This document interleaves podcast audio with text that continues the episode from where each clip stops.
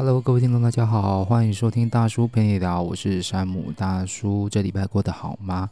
这礼拜就是呃，等到了周六，诶，没有，等到礼拜天早上才录这段录音，原因是因为我想说看完昨天晚上，就是礼拜六晚上的金马奖，然后再来跟大家分享一下，就是这一次得奖人的一些看法跟心得。当然，这礼拜也因为有很多事情要忙，所以就。演刚好演到这礼拜天，那下礼拜一样很忙。那话不多说，我们今天的主要内容的话，主要呃分成两个部分，一个的话就是分享一下金马奖得奖的一个相关影片，以及就是接下来要忙些什么。好，那我们节目就开始喽。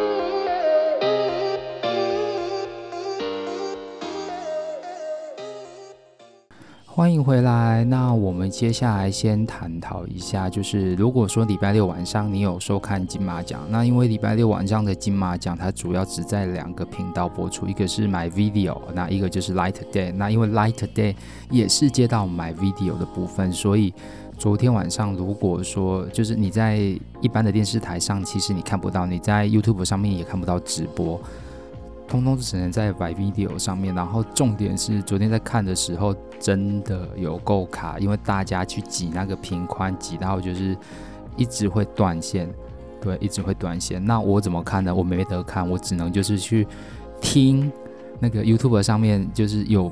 呃台视有那个得奖感言方，呃，应该说得奖感言的那个。在拍那个直播，就是谁得奖了，然后就到后台去做得奖感言的部分，所以就只能去在那边听，然后就哦谁得奖，然后等一下谁会过来这样子，对，啊就是这样，然后听完听完金马奖，对，没错，你没听错，就是听完金马奖，那然后就在那边想说，哎，怎么会是他得这样子？因为之前在很久之前，应该在一个月前有做过一部，就是金马奖不负责预测嘛，对。然后那时候我们就想说，如果说金马奖其实有点会跟金曲奖一样，主要站在一个就是鼓励新人，然后突破创新，鼓励新人跟突破创新，还有未来发展这三个方向来想的话，其实这次的得奖作品。很多老演员就是已经有得过奖的很多老演员，基本上不太会再得奖，除非是技术类。我们怎么说？因为技术类的人真的比较少，所以技术类的人基本上会再重复得奖的话，是我觉得还蛮呃无可厚非的，是这样。那不知道成语用的对不对？那问题是在演员的部分，我们都觉得这次真的是打破金马的记录。原因是因为在之前我们有不负责预测讲到，这次奖是最大。我觉得最最爆冷门的就是陈淑芳阿姨，我那叫阿姨好了，就是就是荣获金呃最佳女主角跟女配角。那因为是分别不同两部电影，所以我觉得是可以的。那因为同时入围最佳女主角跟最佳女配角的人其实有过，但是不会同时两个都得，顶多就得一个。顶多就得一个，那这次的话，淑芳阿姨同时两个，我觉得也非常恭喜她。那问题是我们在看了入围名单之后，会发现说，好险是她的，对，好险是她的。我们先来讲一下好了，为什么是呃，应该是说我们先来看一下，就是这次的得奖的作品好了，得奖的作品，这次的最佳。剧情长片有《消失的情人节》，那其他的另外四部片是《同学麦纳斯》、《手卷烟》、《亲爱的房客》跟《日子》。那这几部电影当中，那时候最佳剧情长片，其实我那时候给的是《亲爱的房客》或者是《日子》，原因是因为我觉得《消失的情人节》它是比较偏呃喜剧类的部分，所以在剧情上其实没有太多琢磨。而比较多剧情的应该会是《日子》或《亲爱的房客》。那因为《日子》这部电影它比较偏。艺术类，我觉得比较偏艺术类，不是商业类的这样子，所以蔡明亮导演真的没有得，我觉得也是好了，反正之前也得过了，就还 OK 啦。接下来最佳导演奖的话，蔡明亮的日子没有得，好，陈玉虚消失的情人节，黄信尧的同学麦纳斯，郑有杰的亲爱的房客，还有陈果的堕胎师，在这一列呃最佳导演名单当中，蔡明亮有得过，然后黄信尧、郑有杰、陈果。郑有杰好像没有对，然后陈果好像我记得有吧，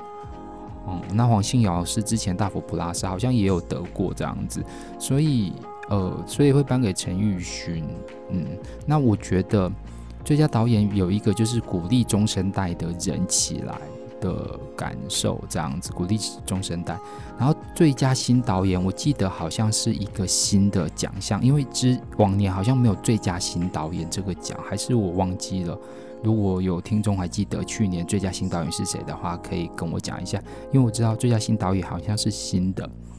哦、主要是鼓励啦，对。然后张吉安的《南屋》那时候是，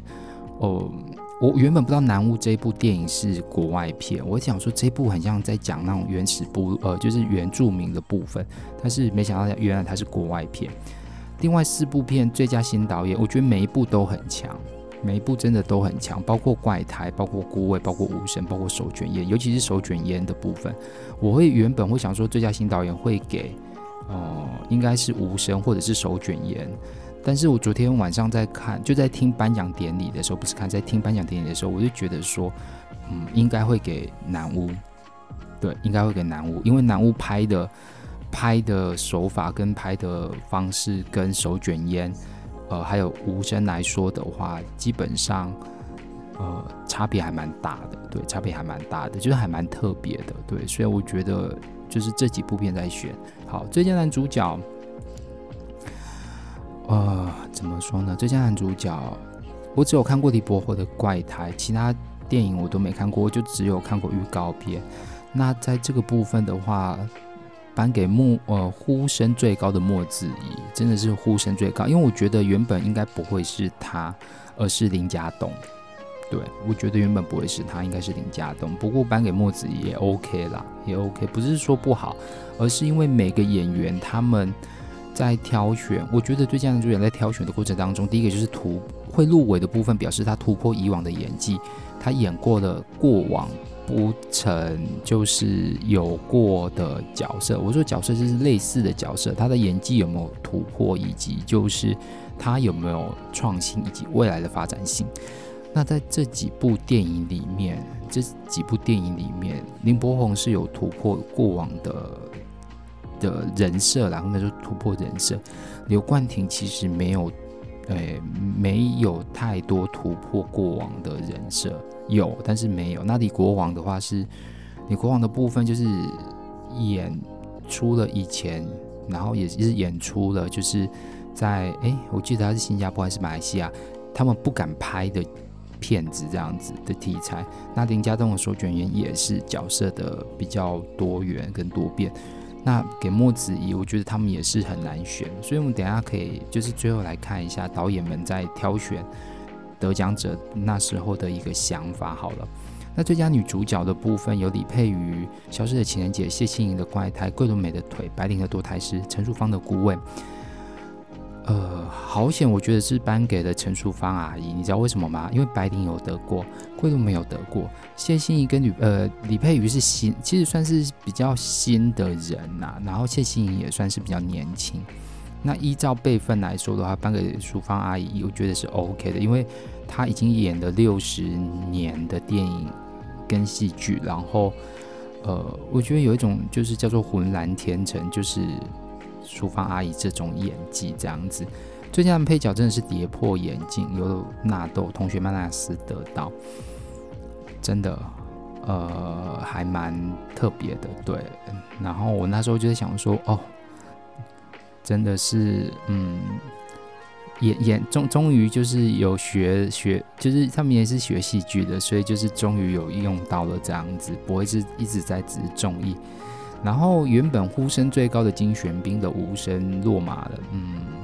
有点可惜啦，就是觉得有点可惜。至于其他的郑人硕啊、张韶怀跟戴立人，戴立人我觉得不会得了啦，因为他得过了好。那张韶怀的部分呢，跟郑人郑人硕好像有得过，对，郑人硕有得过了，所以应该也不会。那张韶怀的话又是又落马了，就只能这样啦。女配角的部分，高慧君的逃出立法院，张雅玲的迷走广州，陈淑芳的亲爱的房客，谢盈萱的孤味，陈雪贞的。那个中邪恶，但是这几部片当中，其实也是颁给了陈淑芳。我只能说一句话，就是水到渠成。然后那一种演技的湖南天池，在《亲爱的房客》跟《孤味》当中演出了两种不一样的妈妈，不一样的妈妈，不一样的母亲。那，嗯，我我觉得他也可以，应该是说他的演的方式，或是他的表达的情感，其实。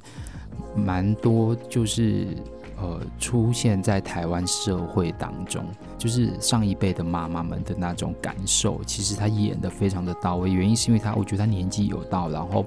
他也把这几十年来的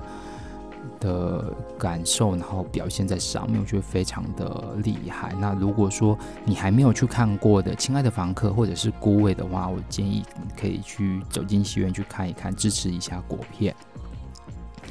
接下来是最佳新演员奖，最佳新演员奖真的是吴怡蓉的大吉大利，刘俊谦的幻爱，霍家豪的狂舞派三，陈浩生刻在你心底名字，陈妍霏的无声。在之前的，在之前的就是不负责的部分，那时候有讲过说绝对不会是陈浩生，因为他的演技并没有突破很多。然后霍家豪是因为不认识，那刘俊谦啊，那《狂舞派三》跟《幻爱》都是香港片，都是香港片。那刘俊谦的部分的话，其实也没有多认识，所以不知道，因为都是新演员嘛。那吴亦荣的大吉大利也是。那这时候就是我那种我那时候就是很不负责任讲说，这五这五个演员就是排除掉三个我都不认识的，那剩下这两个我宁愿我就会挑，我会给陈妍霏，原因是因为。在无声当中，你要饰演聋哑人士，然后没有台词，重点是因此你的表情必须非常的，呃，情感必须非常充沛，然后非常的到位，然后你才能表现出那个感受给观众知道。相对于陈浩生，他有台词的加成，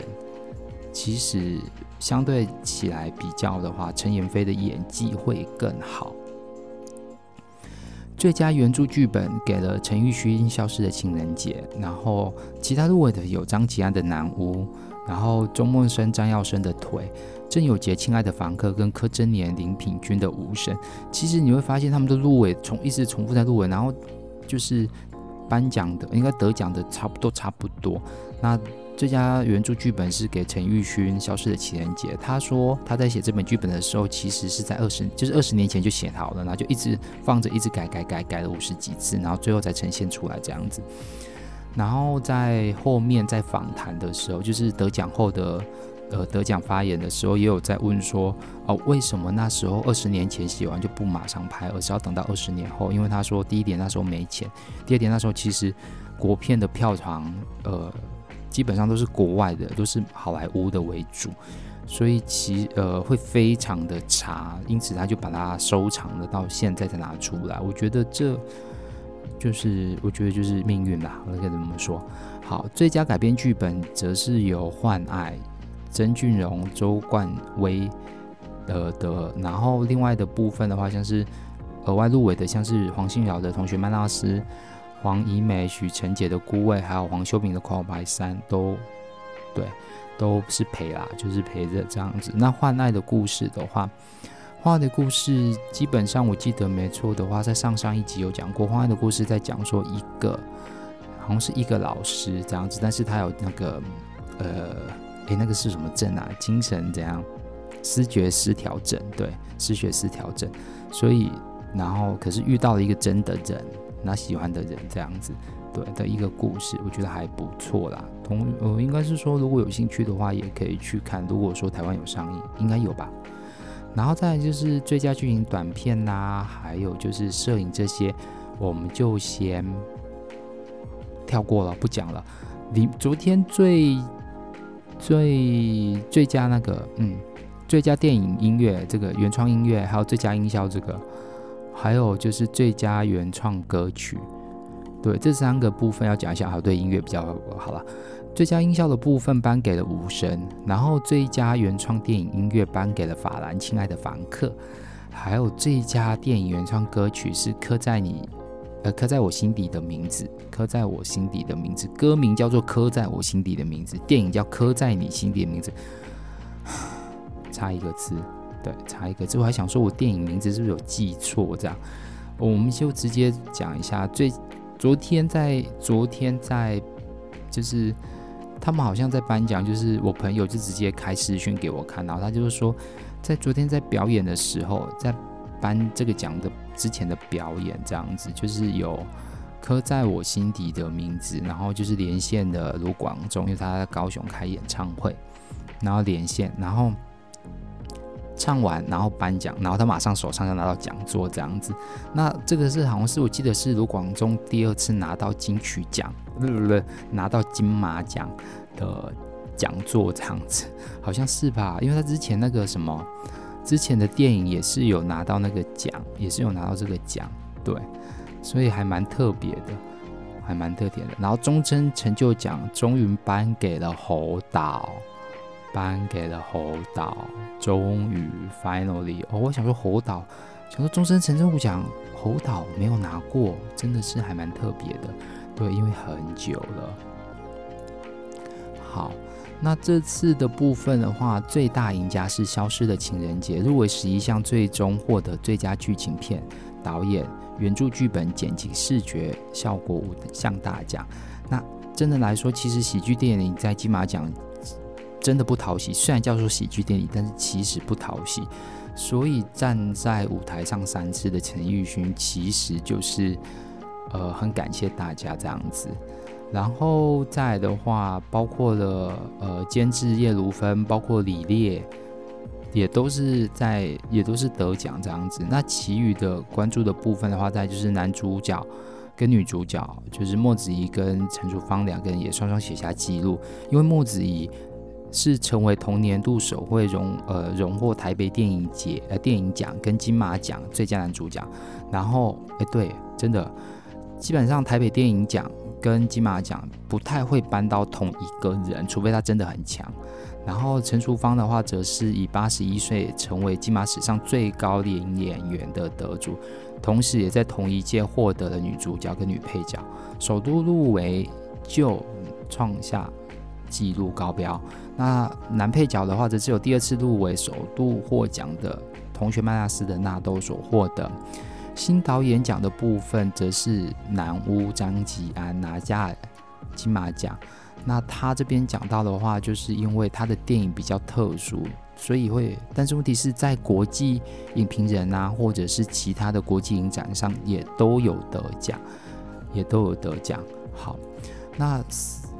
其实今天今年也请来了李安啊，今年请来李安，他说，呃，这一段话是李安说，他今年是非常特殊的一年，参与了三十多年的金马奖，今年特别感动，因为就是其他影展越来越僵硬，但只有金马奖有些事做得会越来越有活力，这样子越来越有活力，对，所以他觉得还蛮高兴的这样。那既然今年的评审其实也是说很多的压力，原因是因为片子素质很高，认同性比较集中。呃，金马执行长文天祥有解释，就是这个比赛的结果，就是这个金马奖剧情长片竞争最激烈的作品是《消失的情人节》、《日子》跟《同学麦拉斯》。那导演奖则是集中在陈玉勋跟蔡明亮的竞争。男主角其他入围者都有票数，但无法撼动莫子仪，所以莫子仪顺利出现。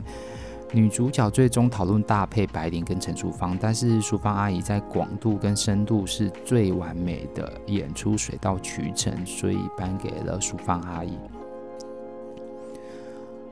然后为什么男配角会是纳豆？这边也讲到说，在讨论男配角的时候，有纳豆证人说金玄彬评审在美纳豆对美好憧憬的呃幻想破灭，有点荒诞，容易演到令人讨厌，但纳豆却演到让人同情，表现浑然天成。最佳女主角呃，最佳女主角由陈淑芳众望所归，然后就是绵里长征后到。就是最后的释怀，然后把配角演成主角的那种感受，这样子。在新导演是张吉安跟廖明英在讨论，那廖明英打破框框架，未来表现无懈可量。但张吉安的电影非常的特别，多年采集累积艺术上的想象力，完美融合在南屋上。那南屋我记得是马来西亚的电影，对，南屋是马来西亚的电影。嗯，那新演员的话。各有支持者，最后竞争激烈是《换爱》的男主角刘俊谦跟陈妍霏。那但因为陈妍霏在没有语言的情况下，能把观众带到一个看似扭曲但是极为复杂的受害者形象，未来表现是非常可观的。最后他探讨到有两个奖项是方案成功，一个是最佳导演，一个是啊天哪！第二个部分是电影歌曲，好，那我们先讲一下最佳导演。好的，最佳导演是陈玉勋跟蔡明亮，非常激烈。投票上一下子是陈玉勋，一下子是蔡明亮。讨论最后是不是在翻盘项目有在更动的时候有在讨论翻盘讨论必须超过三分之二同意，有超过十二位评审觉得这个奖项更要仔细，所以重新讨论。那他们评论的是说，蔡明亮能用简单的东西讲出深刻内容，且极为动容，非常难得。但是陈玉勋拾回早期创作的纯真，但掌控纯呃掌控纯熟，然后有跳跃式的进步，两都非常优秀。那第二个的话是电影歌曲，分别是《孤位》跟《载客》做最后竞争。第一次投票是《孤位》，后来有评审提出再讨论一次，依据。歌曲推呃对剧情的推演，人物的表现，两首歌都有相当大的浓度，但是载客因为真的刻在评审的心里，忍不住唱出来，所以最后方案成功。是的，那最后评审也讲到说，就是《手卷烟》跟《恐龙派三》虽然都没有得奖，但是这两部电影在推动香港电影上。呃，气度都十分动人，那特别需要强调之一。那这个的话，就是这一次的一个金马奖。那对于我来说，我觉得这一次的金马奖非常的，嗯，怎么说呢？非常的紧张跟刺激。我要想说的是，虽然没有中国来的电影，虽然可能没有中国的那种拍的大手笔经费，然后气势磅礴。但是我觉得台湾的电影越来越走出自己的风格跟特色，这就是台湾与众不同的地方。每个人都与众不同，不一定要好莱坞的大山大海或者是高级特效。虽然说高级特效很厉害，但是我觉得电影主要就是要能够感动他人、省思他人，甚至可以省思自己，那甚至可以暂时脱离就是现实社会这样子。所以我觉得电影并没有，并没有就是，嗯，一定要花很多钱，就算是小成本小制作，也能拍出令人好看的电影，令人好看的电影。那这个是金马奖的部分，金马奖的部分。那稍待，我们先休息一下。接下来的部分的话，我们要讲一下，就是这礼拜五到底发生什么事情，还有下礼拜到底要忙什么。好，应该就简短的一下下啦。还是算了，下礼拜再讲好了。已经二十几分钟了，嗯，好啦，先稍微讲一下好。那我们先休息一下，等下再，等下再回来。